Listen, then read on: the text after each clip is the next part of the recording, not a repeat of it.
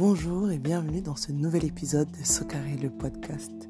Alors je suis très heureuse de vous retrouver encore une fois pour ce nouvel épisode de Socaré de la saison 2 toujours. Et euh, j'aimerais aujourd'hui vous parler du fait de laisser aller les choses. Ah, j'ai du mal à retenir le son de ma voix pour parler de cette thématique, mais laisser aller les choses, laisser aller les choses. Ah, je suis tellement dans l'émotion par rapport à cette thématique parce que c'est quelque chose qui me touche euh, personnellement. Voilà, c'est quelque chose que j'ai eu du mal à faire, que j'ai j'ai mis du temps à comprendre, à intérioriser, laisser aller les choses. Quand je parle de laisser aller les choses, je parle de laisser aller les cicatrices du passé, laisser aller les relations toxiques présentes mais qui datent déjà du passé, laisser aller toutes ces choses-là. Pourquoi? Parce que ça vous handicape dans votre présent. Ça vous handicape dans votre présent et ça vous empêche d'avancer. Je sais que bien souvent on est attaché parfois à des personnes. Voilà, on est attaché à certaines personnes parce qu'elles sont là depuis longtemps. On n'arrive pas à s'en séparer, pourtant on sait que c'est toxique. On sait que ça nous coule on sait qu'on n'avancera pas, on sait que ça va toujours, toujours, toujours nous traîner vers l'arrière. Mais comme on est loyal, comme on est fidèle et en l'honneur de toutes ces années de bons et loyaux services, on n'ose pas lâcher. Pourtant, il faut laisser aller. Quand c'est pas euh, des relations, on a aussi du mal à laisser aller les chimères, les souvenirs, du passé, par exemple, une vieille relation qui nous a fait du mal, on a du mal à la laisser aller.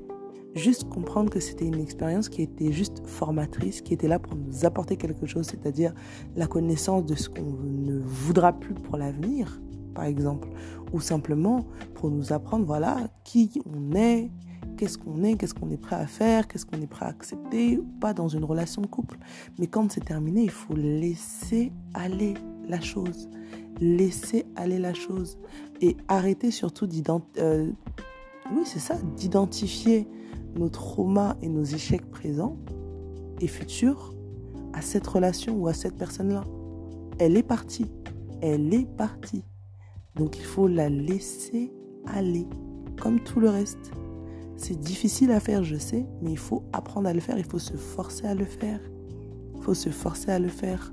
Et surtout, laisser aller, et c'est le troisième et dernier point, les expériences de vie négatives. C'est-à-dire qu'on peut avoir eu une enfance euh, douloureuse, une enfance au cours de laquelle on a été vraiment maltraité, au cours de laquelle voilà, nos parents n'ont pas euh, fait ce qu'on aurait aimé qu'ils fassent, par exemple, ou euh, on a été abusé, ou peu importe.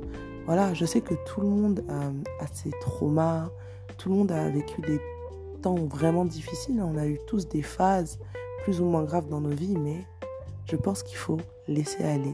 Ne gardez que ce que ça vous a appris, les enseignements à en tirer, mais en ce qui concerne la douleur, en ce qui concerne la peine, en ce qui concerne tout ce que ça peut vous faire traîner comme casserole en termes de négativité, coupez-le, coupez le fil, laissez aller. C'est dur, je sais.